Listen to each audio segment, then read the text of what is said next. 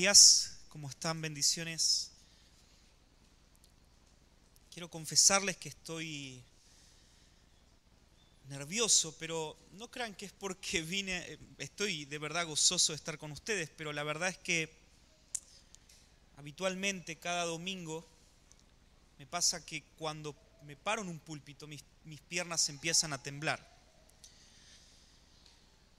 Es un enorme privilegio compartir la palabra, pero también es una enorme responsabilidad.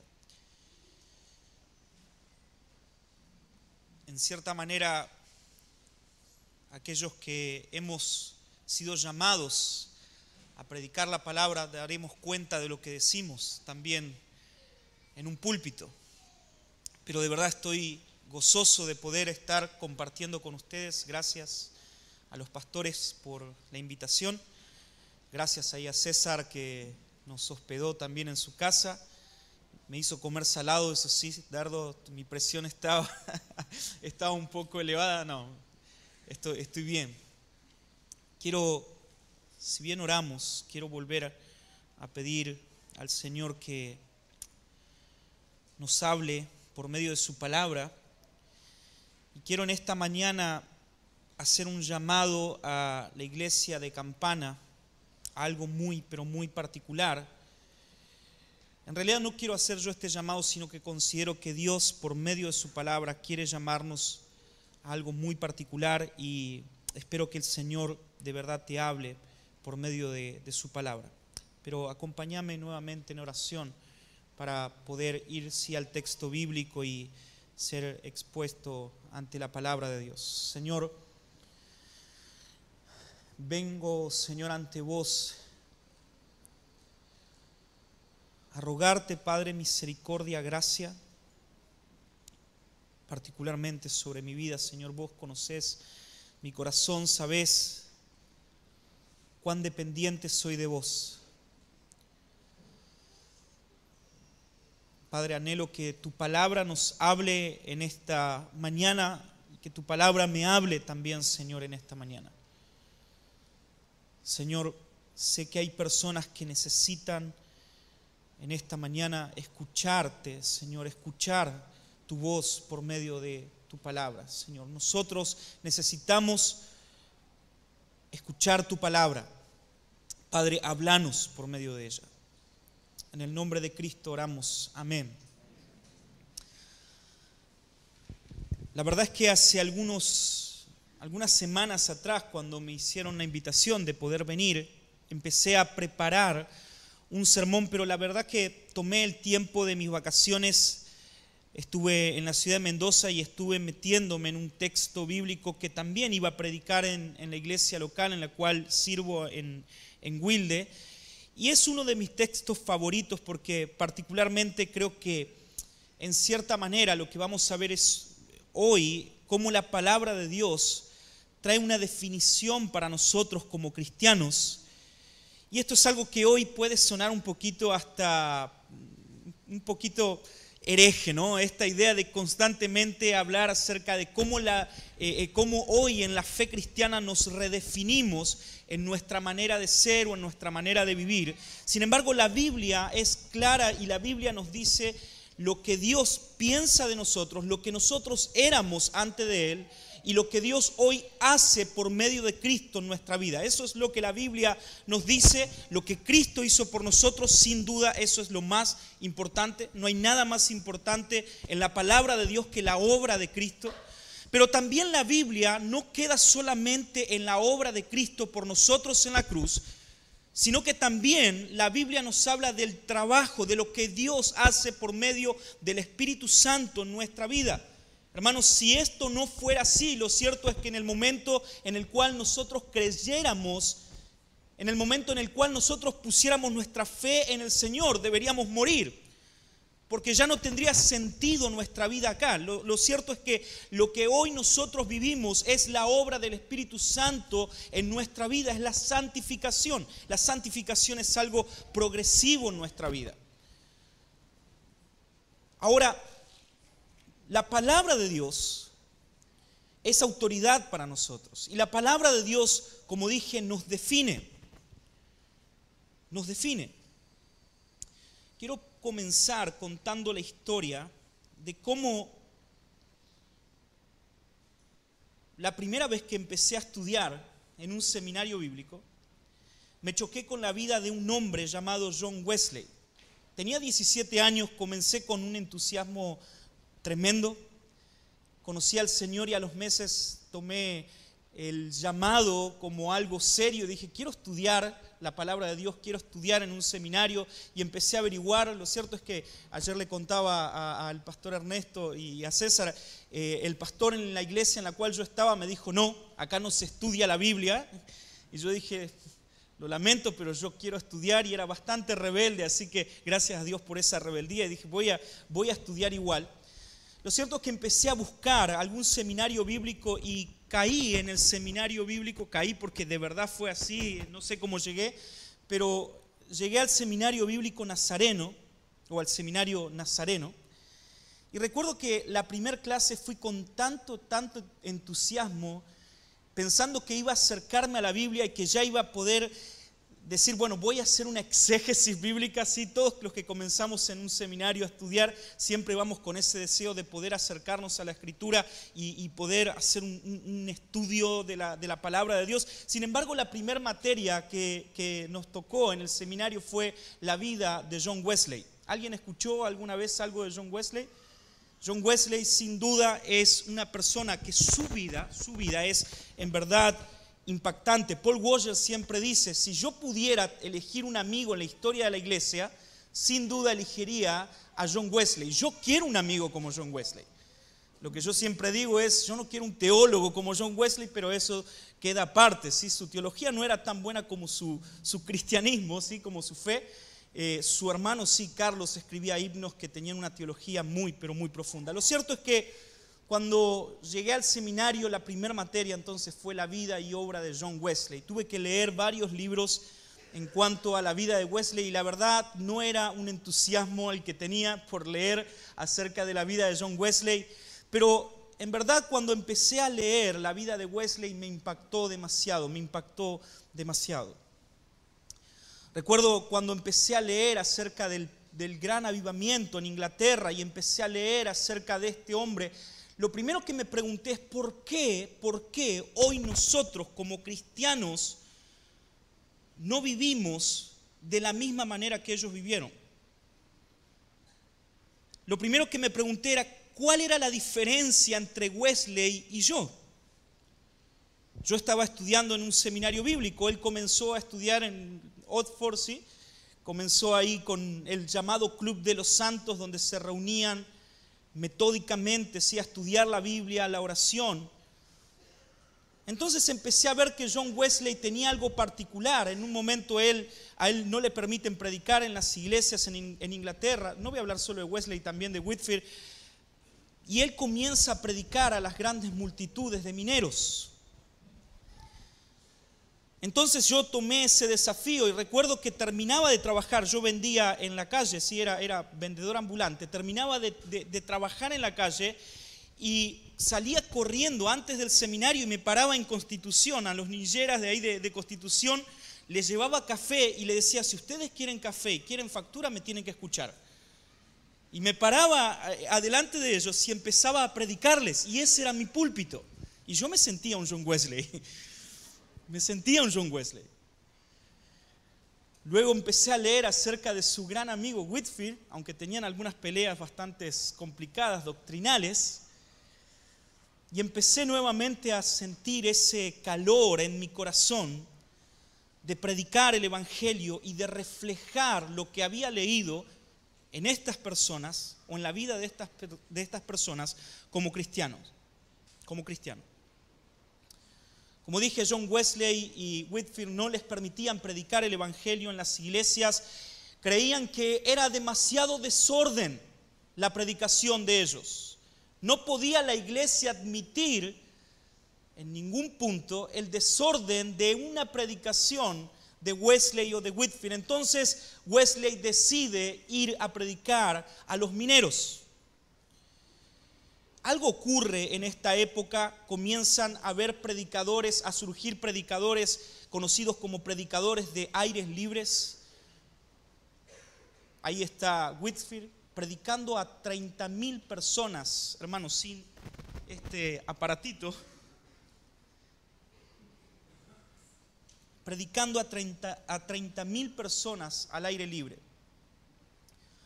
Pero sabes que lo que más me impactó de esa lectura fue lo que ocurría en el momento de la predicación. Y ayer hablaba con Ernesto y decía, le decía, pastor, creo que un problema que nosotros estamos teniendo como reformados es que hemos pentecostalizado, ¿sí? No tenemos problemas eh, con la iglesia pentecostal, pero hemos pentecostalizado algunas cosas en las cuales son demasiadas sanas para abandonarlas. Pastor Sugel Mitchell en la conferencia ante su palabra dijo, hermanos, el amén también es de sana doctrina. Pero nosotros hemos abandonado algunas cosas en las cuales considero que el Señor nos ha llamado a hacer. Wesley y Whitfield traen un avivamiento en el 1739 en Inglaterra donde el Evangelio es predicado y hermanos, la, historia cuenta, los historiadores cuentan de que las personas cuando escuchaban el mensaje de arrepentimiento, de la predicación de estos hombres, las personas caían de rodillas, golpeando su pecho, diciendo, soy pecador y necesito de Cristo. Cuando Wesley predicaba o cuando Whitfield predicaba, las personas se agarraban de los postes. O aquella famosa predicación de un tal teólogo, Edward, donde las personas literalmente decían, creían que la tierra iba a abrirse y iban a ir al infierno. Mi pregunta es, ¿qué pasa con nosotros que no comprendemos que de la misma manera que Dios actuó en la vida de esos hombres, de la misma manera que el Espíritu Santo actuó y actuó, en, no solamente en la vida de Wesley, de Whitfield, sino de muchos otros predicadores o avivadores. ¿Qué pasa con nosotros que hemos creído que el hecho de ser iglesias de sana doctrina nos lleva a solamente estar sentados los domingos y venir a la iglesia y estar luego en la semana, estudiar un pasaje bíblico o estudiar algún texto bíblico y luego volver a la iglesia y así vivir nuestra vida sin comprender el llamado o lo que Dios nos ha llamado a hacer en las escrituras. ¿Qué es lo que tenía de diferente Wesley y Whitfield? El apóstol Pablo creo que define o nos define a nosotros como creyentes en el capítulo 3 de Primera de Corintios. Quiero que me acompañes, por favor a partir del versículo 12 al versículo 18, pero quiero que podamos entrar en el contexto de lo que vamos a leer. Porque hermanos, hoy de lo que vamos a hablar es de la gloria de Dios en nuestra vida. La gloria de Dios en nuestra vida. Y por favor, no me juzgues todavía por el título o por lo que estoy diciendo, sino que por favor, escucha lo que la palabra de Dios dice. En el capítulo 13 el apóstol Pablo les habla a los corintos, recuerden, él había tenido un encontronazo bastante grande en, la primera carta a los corintos, donde Pablo les marca algunas, algunas no, casi todos, sí, los errores y pecados que esta iglesia inmadura estaba cometiendo y Pablo llama a la iglesia a un arrepentimiento. Ahora, en esta segunda carta hay una cierta reconciliación de Pablo, aunque todavía hay algunas cosas que se tienen que arreglar. Lo cierto es que en el capítulo 3, desde el versículo 1 al versículo 11, Pablo define al cristianismo o a la fe cristiana o a nosotros mismos, como también a los corintios, de dos maneras. Primero Pablo les dice a los corintios en los primeros versículos que los corintios y hermanos, debemos entender de que la Biblia es atemporal, si nos está hablando a nosotros, Dios nos está hablando a nosotros. lo primero que Pablo les dice como definición de los corintios, y hermanos, esto no estoy diciéndolo yo, no es psicología ni nada por el estilo, Pablo le dice que ellos son cartas abiertas. O sea, Pablo les está diciendo, no soy yo.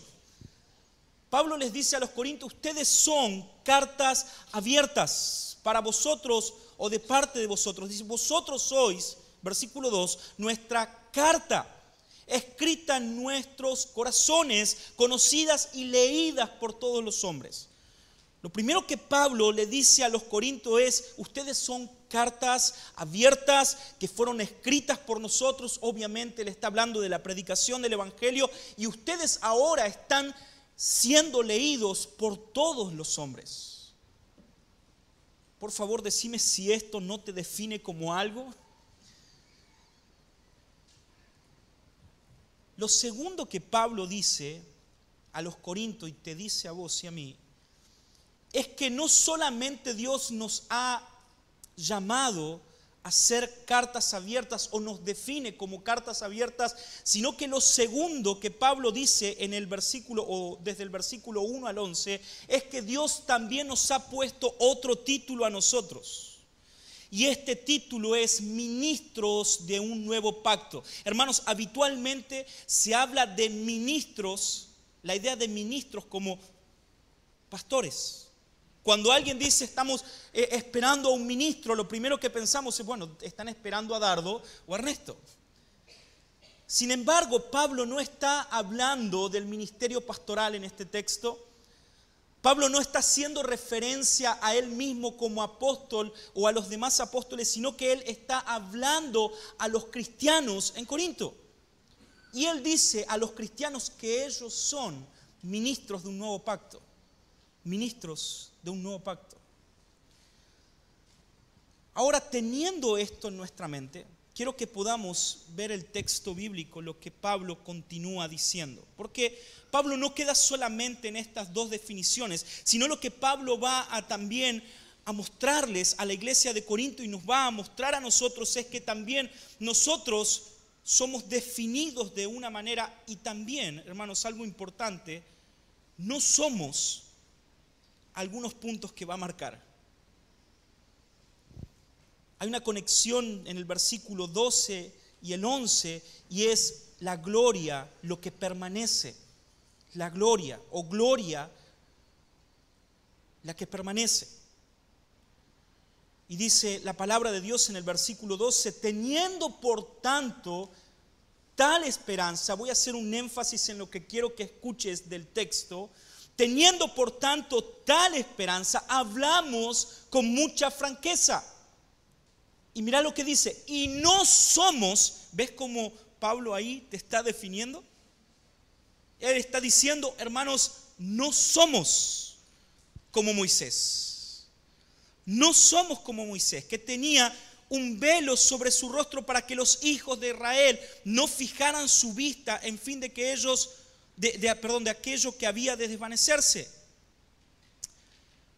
Nuevamente Pablo dice, pero el entendimiento de ellos se endureció, porque hasta el día de hoy, en la lectura del antiguo pacto, el mismo velo permanece, permanece sin, sin alzarse. Ahora, mira cómo continúa lo que Pablo nos está diciendo, pues solo en Cristo es quitado. Solo en Cristo es quitado. Y hasta el día de hoy, cada vez que se lea a Moisés, un velo nuevamente, un velo está puesto sobre sus corazones. Y el centro de este texto es el versículo 16. Pero cuando alguno se vuelve al Señor, el velo es quitado. Cuando alguno se vuelve al Señor, el velo es quitado. Ahora bien, el Señor es el Espíritu y donde está el Espíritu del Señor hay libertad. Pero nosotros todos con el rostro descubierto, contemplando como un espejo la gloria del Señor, estamos siendo transformados en la misma imagen de gloria en gloria como por el Señor, el Espíritu. Amén. Amén. Hermano, como te dije, quiero que podamos ver lo que Pablo en este texto nos dice y nos define. Primero, quiero que puedas ver ese enlace en el cual Pablo hace en cuanto a la gloria.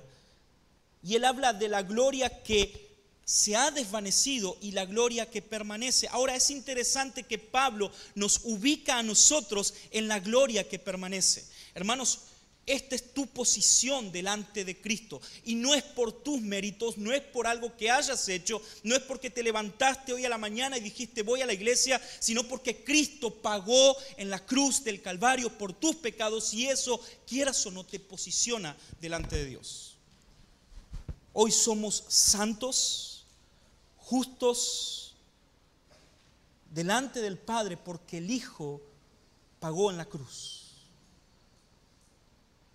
No hay nada que puedas hacer para posicionarte delante de Dios. Lo que Cristo tuvo que hacer con vos no es solamente cambiar tus hábitos. Él, lo, lo que Él hizo fue cambiar tu lugar para poder cambiar tu posición, hermano. Habitualmente nosotros hablamos del intercambio, amo esa canción, glorioso intercambio. Hablamos del intercambio que Cristo hizo con nosotros, pero hermanos, habitualmente hacemos un sobreénfasis en la posición que Cristo tomó por nosotros como pecadores. Y eso es extraordinario, es el Evangelio, sin duda. Pero sabes que no es solamente el intercambio, o no queda solamente en eso. En el glorioso intercambio de Cristo también, hermano, vos tomaste una posición que Cristo te dio. Fuimos puestos en su lugar. Si hoy Dios no te consume por causa de tu pecado es porque vos estás posicionalmente en Cristo. Ahora Pablo nos habla entonces de la gloria pasada y de la gloria que permanece. Y esta es, dice Pablo, nuestra esperanza. Esta es nuestra esperanza. Ahora Pablo va a hacer una introducción a la iglesia de Corinto acerca de un acontecimiento histórico en el Antiguo Testamento que seguramente lo tenés en tu mente. Pero quiero que veas lo que Pablo dice. Primero, el énfasis que Pablo dice, hermanos, nosotros no somos como Moisés. Yo cuando leí el otro día esto y hablaba en la iglesia de esto, yo decía, pero pará, yo quiero ser como Moisés. O sea, ¿quién no quisiera ser como Moisés? Está bueno.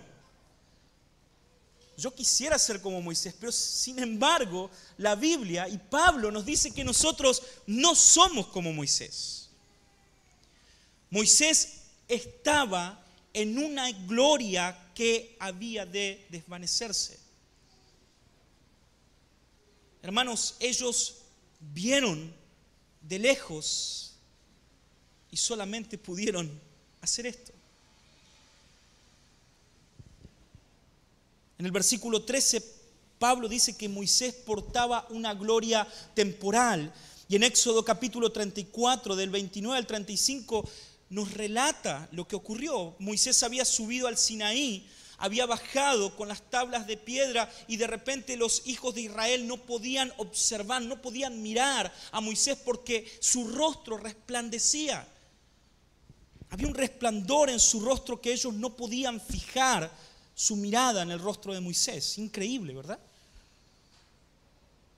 Sin embargo, algo interesante es que pasando el tiempo, ese resplandor del rostro de Moisés desaparecía.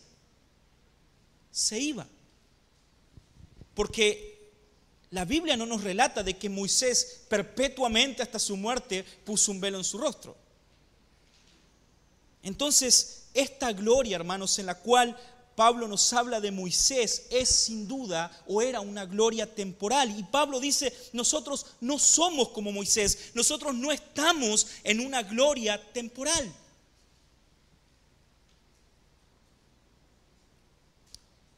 Ahora en el versículo 14, Pablo también nos dice que nosotros no somos como Moisés porque no portamos una gloria confusa. No solamente la gloria que Moisés o el resplandor de la gloria de Dios en la vida de Moisés era temporal, sino que también, fíjense bien, era una gloria confusa. El pueblo de Israel no podía comprender lo que veía. Pablo dice, ellos también tenían hasta el día de hoy un velo en sus ojos. Hermanos, ese velo solamente puede ser quitado por la persona de Cristo y eso es lo que Pablo nos dice que ocurrió con nosotros. ¿Sabes por qué estás hoy en esta mañana? No es porque eras el más o fuiste el más inteligente y comprendiste toda la teología sistemática del mundo. No, no, no se trata de eso. Sencillamente estás sentado en este lugar y yo estoy parado en este lugar porque Dios tuvo gracia sobre mi vida y sobre tu vida y el velo fue quitado y vimos el resplandor de la gloria del Hijo. Nada más.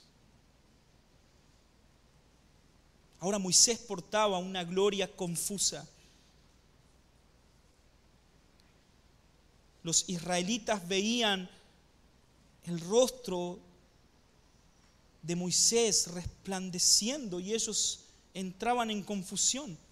Ahora Pablo dice en el versículo 14 que esto ocurría porque ellos tenían el entendimiento endurecido.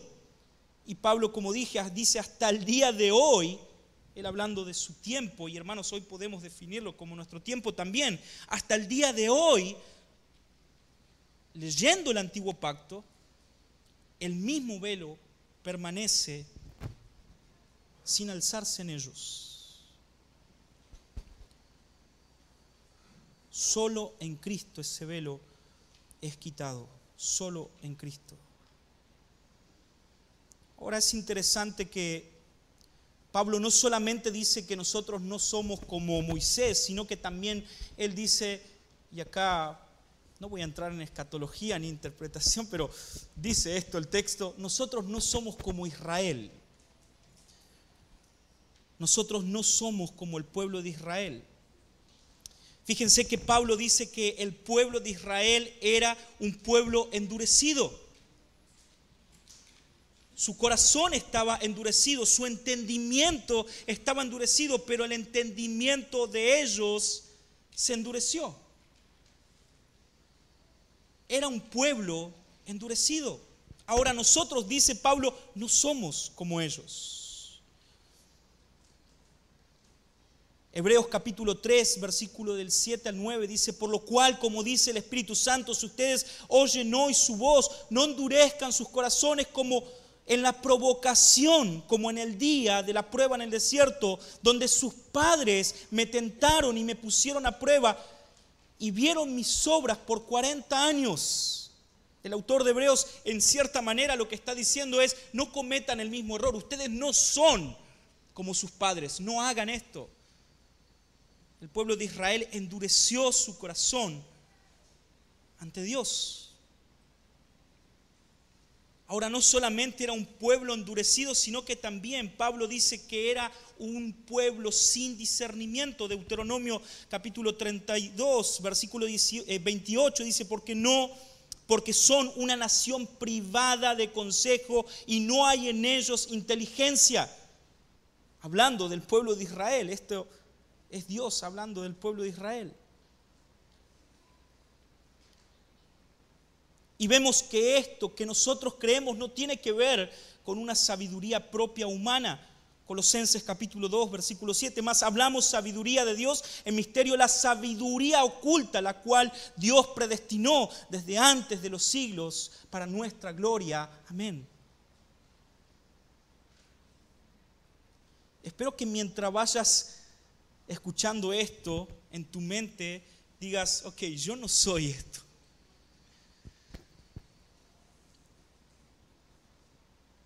Entonces en la primera parte Pablo nos dice, no somos como Moisés. Moisés portaba una gloria temporal, no somos como Moisés porque Moisés portaba una gloria confusa, pero tampoco somos como el pueblo de Israel, que era un pueblo endurecido un pueblo con su corazón duro ante la palabra de Dios.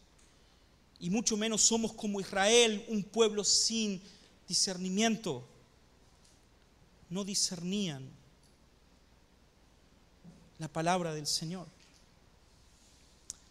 Ahora, no todo es mala noticia. Pablo nos va a hablar ahora sí de lo que nosotros sí somos.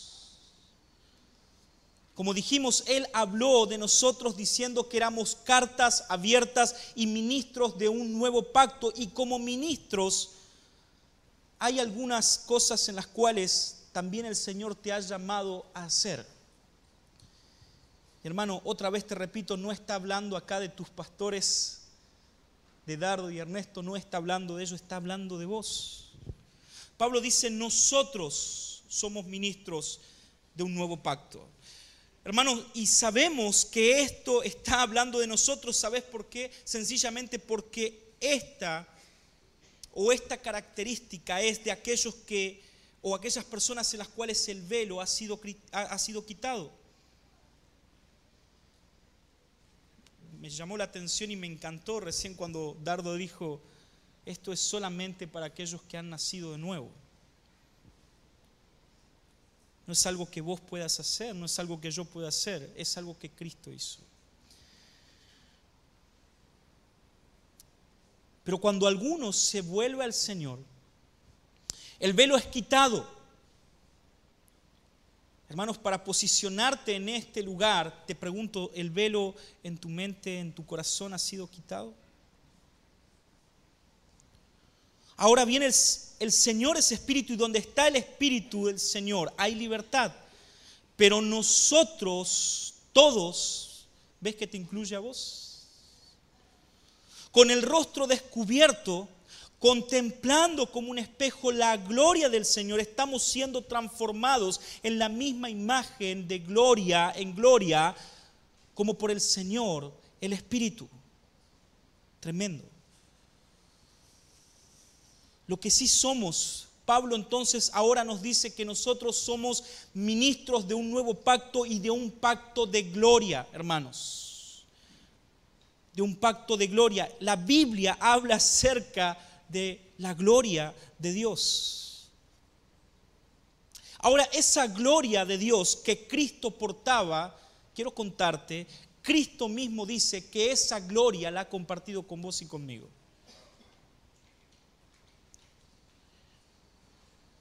Mira lo que dice en Juan capítulo 17, versículo 22. La gloria que me diste les he dado. Defendemos este texto, Juan capítulo 17, constantemente diciendo, no está hablando solamente de los discípulos, porque más adelante va a decir, porque no solamente oro por esto, sino por los que van de creer, por la predicación de ellos. Entonces también está hablando de nosotros. La gloria que me diste les he dado para que sean uno, así como nosotros somos uno, yo en ellos y tú en mí, para que sean perfeccionados en unidad, para que el mundo sepa que tú me enviaste y que los amaste tal como me has amado a mí. Entonces Pablo dice que nosotros, hermanos, somos ministros de gloria, somos portadores de la gloria de Dios. Ahora quiero que veas esto. Cuando hablamos de Moisés, nos impacta la imagen de Moisés descendiendo del Sinaí, su rostro impartiendo o mostrando la gloria de Dios. Mi pregunta es, ¿qué pasa con nosotros? Yo no estoy diciendo que debemos salir de nuestro cuarto de oración o de nuestro estudio de la palabra y, hay una luz que debe salir de nuestro rostro. Lo que estoy diciendo es qué pasa con nosotros. Que no comprendemos que Dios nos ha llamado a ser portadores de su gloria.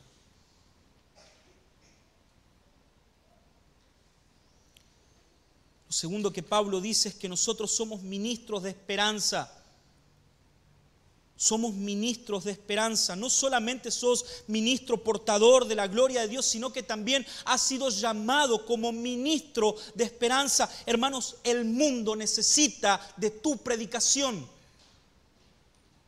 No es opcional, hermano. Dios no te dijo, Cristo no te dijo, si querés, podés ir y predicar el Evangelio. Si tenés ganas o si hoy te levantaste con ganas o no, podés entonces sí predicar el Evangelio. Es un mandato de parte de Dios. Id y predicad el Evangelio. ¿De dónde sacamos que esto es opcional? ¿De dónde sacamos que esto es solamente para los pastores? Para aquellos evangelistas. ¿De dónde sacamos que esto es solamente para John Wesley? Por favor.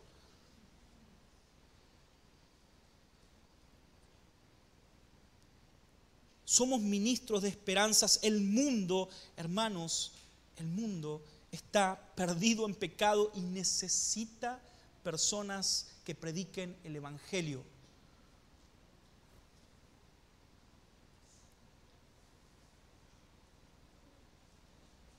La esperanza que nosotros mismos hemos recibido, esa debemos llevar. Pedro dice en Primera de Pedro capítulo 1 versículo 3, bendito sea el Dios y Padre de nuestro Señor Jesucristo, quien según su gran misericordia nos ha hecho nacer de nuevo a qué? A una esperanza viva mediante la resurrección de Jesucristo de los muertos, a una esperanza viva. El Señor te ha hecho nacer a una esperanza viva y nos encanta hablar de teología. Y hermanos, a mí me encanta la teología. Me encanta sentarme y aprender de teología. Pero hermanos, entended por favor esto. Las personas no van a entender un tratado teológico de tu parte. Van a entender el Evangelio simple saliendo de tu boca. La gente no necesita saber cuánto leíste de Berkov o de Gruden. Es más, hace la prueba y parate en una estación de tren a hablar de Gruden o de Berkov y de Berkov y vas a ver que nadie los conoce. La gente no necesita eso, hermano. La gente necesita nacer de nuevo a la esperanza viva en Cristo Jesús. Hermanos, una noticia, el Evangelio es tan, pero tan sencillo que un niño puede comprenderlo.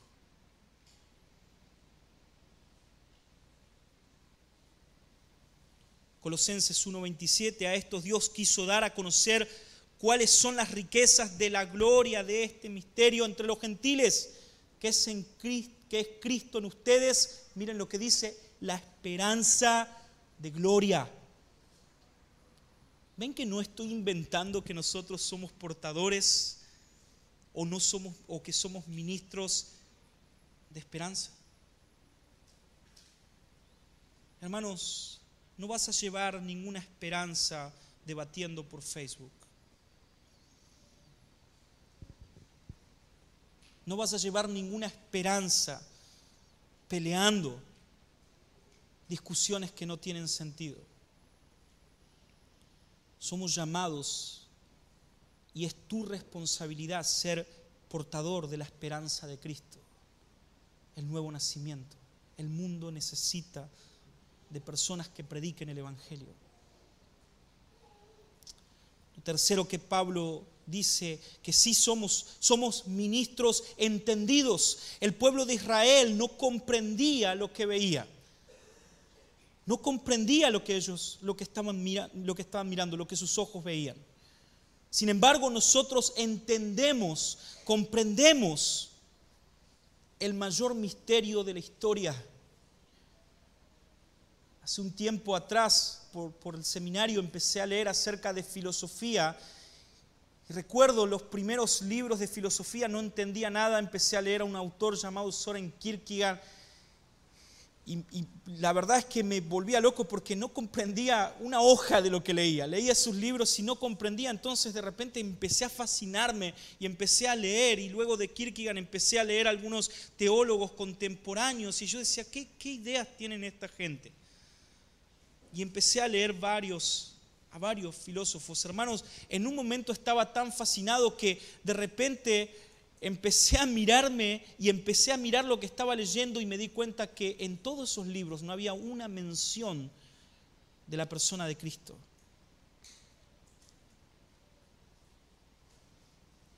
Uno diría, pero esta gente entiende todo. Kierkegaard, un filósofo cristiano, Hermanos, nosotros no comprendemos porque nuestra mente es superior a las demás. Nosotros entendemos porque Cristo nos ha llamado.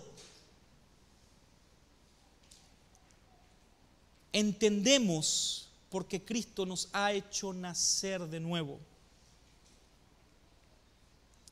Colosenses 2.2 dice, espero que con esto sean alentados sus corazones y unidos en amor, alcanzando todas las riquezas que proceden de una plena seguridad de comprensión, resultando en un verdadero conocimiento del misterio de Dios.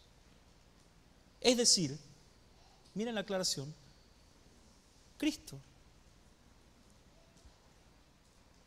Recuerdo cuando estaba ahí luchando con Kierkegaard y decía, pero este hombre no habla de, Dios, no habla de Cristo. Lo primero que hice fue volver a leer un libro que amo en conocimiento, en, conocimiento del Dios Santo, perdón, se me fue en busca del conocimiento del Dios Santo de, de J.I. Packer. Hermanos, Podés pensar y hablar y decir tantas cosas y dejar a Cristo de lado sin darte cuenta. Cristo es el centro de todo lo que nosotros decimos creer, entender y predicar. Cristo es la plenitud de todo. No existe predicación sin que Cristo esté en el centro, es mero conocimiento o mera habladuría. Si la obra de Cristo no está en el centro, entonces, hermanos, somos como el pueblo de Israel y todavía el velo está en nuestro rostro. Somos llamados como ministros entendidos, pero no solamente esto, también cuarto punto, somos ministros de libertad. Y acá quiero mostrarte en los últimos dos puntos lo que Cristo nos ha llamado a hacer. Somos ministros de libertad, hermanos. Has sido liberado por el Hijo. Al que el Hijo hizo libre, Él es libre de verdad. Juan 8:36, así que si el Hijo los hace libre, ustedes serán realmente libres. ¿Has sido liberado por el Hijo? Estabas esclavo de tu pecado, eras esclavo de la condenación y el Hijo te ha liberado. Amén. Hermanos, el amén también es de sana doctrina, créanme, por favor. Has sido liberado por el Hijo. El Hijo ha traído libertad a tu vida, a la cautividad del pecado. Él te ha hecho libre. Amén. Pero hermanos, el Hijo no solamente te ha liberado, sino que Él te ha llamado a llevar libertad también a los cautivos. El Hijo te ha llamado a llevar libertad a los cautivos. Y no es porque vos tengas el poder de liberar a nadie, es porque vos tenés el mensaje de poder que trae libertad y es Cristo, el Evangelio. Nosotros hemos sido liberados por el poder del Evangelio de Jesucristo y su mensaje, y nosotros somos llamados a traer libertad a los cautivos por medio de la predicación del Evangelio. El Hijo es quien trae libertad, pero nosotros somos llamados a predicar esa libertad. El último punto es que también Pablo nos dice que nosotros somos ministros de transformación. Somos ministros de transformación. Y hermanos, esto suena hasta un poco rebuscado, pero quiero que veas algo que a mí siempre, desde que comencé a predicar o hablar acerca de Cristo me impactó. Un día estaba leyendo Hechos de los Apóstoles y, de verdad este texto impactó mi vida porque lo primero que dije fue, ¿qué pasó ahí que hoy no está pasando? Hechos capítulo 17, versículo 6. Al no encontrarlos, arrastraron a Jason y a algunos de los hermanos ante las autoridades de la ciudad. Y miren lo que las personas gritaban. Estos que han trastornado el mundo entero han venido también aquí. Las personas incrédulas que querían llevar a estos hombres de Dios a la cárcel gritaban diciendo, Esto, estos han trastornado el mundo entero, han transformado.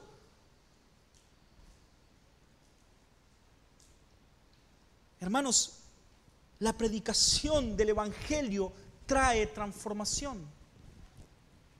En Inglaterra cuenta la historia que cuando Juan Wesley comenzó a predicar y Whitfield comenzaron a predicar, en cada cuadra, en cada lugar, de cada cinco casas había una taberna.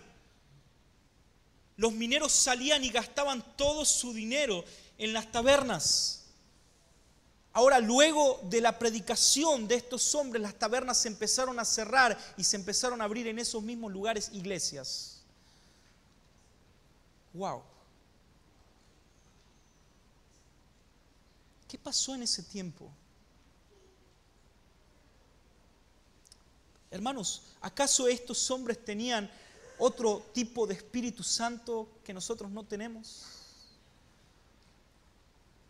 ¿Acaso ellos no tenían la misma gloria que permanece nuestra esperanza en Dios?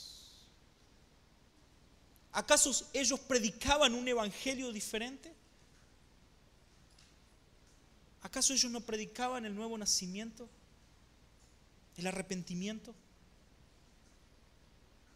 ¿Qué pasó en ese tiempo y qué pasa hoy con vos y conmigo que no entendemos a qué Cristo nos ha llamado? Te repito, no es solamente un llamado para mí, no es solamente un llamado para Dardo, para Ernesto, es tu llamado. Sos ministro de un nuevo pacto.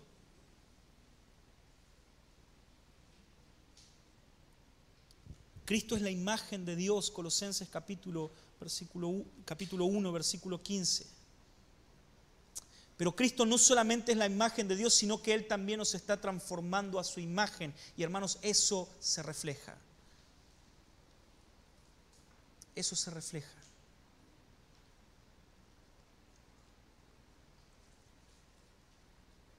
Ojalá que oro para que nosotros en Latinoamérica podamos tener muchos Whitfield. Cuando el Señor me rescató de la vida que venía, primero que hice fue dejar todo lo que hacía, lo que, mi trabajo, mis cosas, mi vida, y me fui a predicar el Evangelio a Rosario, a los Tobas. No estoy alardeando, hermanos, estoy diciendo, estaba en un lugar en el cual no era sano, una iglesia que no era sana. A mí me impacta muchas veces ver mi vida en el principio, cuando conocí al Señor y hermanos, era genuino, de verdad que era genuino. Y a veces pienso, ¿por qué ya, Fernando, no te parás en un tren a predicar?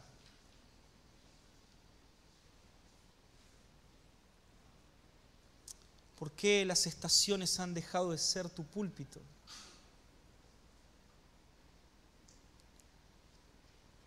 ¿Por qué no buscas en cada momento, en cada situación, la oportunidad de hablarle a alguien del Señor?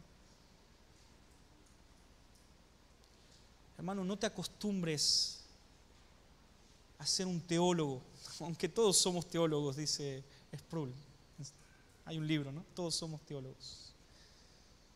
Pero no te acostumbres a ser un teólogo cuando Cristo nos ha llamado a ser ministros predicadores, personas que llevan la gloria de Dios. Y esa gloria, hermanos, no es una gloria que se desvanece. Esa gloria permanece para siempre. Y somos llamados a llevar esa gloria. No sé en qué posición crees que estás. creo que la palabra claramente nos dice que si estamos en Cristo estamos en una posición. Espero en verdad y oro en verdad para que esto sea un cimbronazo para vos. Mi, intención estaba hoy en solamente exponer el texto y para mí este texto fue un cimbronazo. Para mí este texto fue algo que movió mi cabeza, movió mi corazón. Me recordó lo que el Señor había hecho por mí, sin duda. Me recordó el Evangelio, pero también, hermanos, me recordó lo que Cristo exige de mí. Y espero que en esta mañana el Señor te haya recordado lo que Él exige de vos. Fuimos salvados por Él hemos sido liberados de la esclavitud del pecado por Él para ser esclavos de Él. Hermanos, hoy estamos bajo su mandato, bajo su régimen. Y no hay opción. No hay opción. ¿Oramos?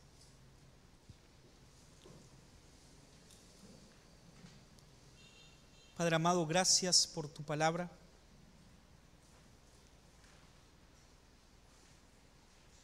Señor, gracias porque sos bueno con nosotros. Y aunque somos tan tercos, Señor,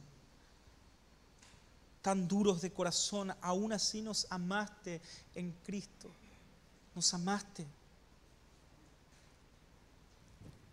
Y aún siendo insuficientes, Señor, nos has hecho suficientes para este llamado, Señor, que tenemos. Somos llamados a ser ministros, Señor. Queremos comprender el llamado que nos has hecho Señor, queremos también volver a tener esa necesidad de llevar tu evangelio a toda criatura. Señor, queremos no solamente ser una iglesia sana, Señor, que predica fielmente tu palabra, sino también, Señor, llevar el mensaje de tu evangelio a aquellos que están perdidos en el pecado, perdidos en el mundo, Señor no como opción, sino como algo que vos nos has llamado a hacer. Padre, ayúdanos a entender de que también esto es un mandato tuyo.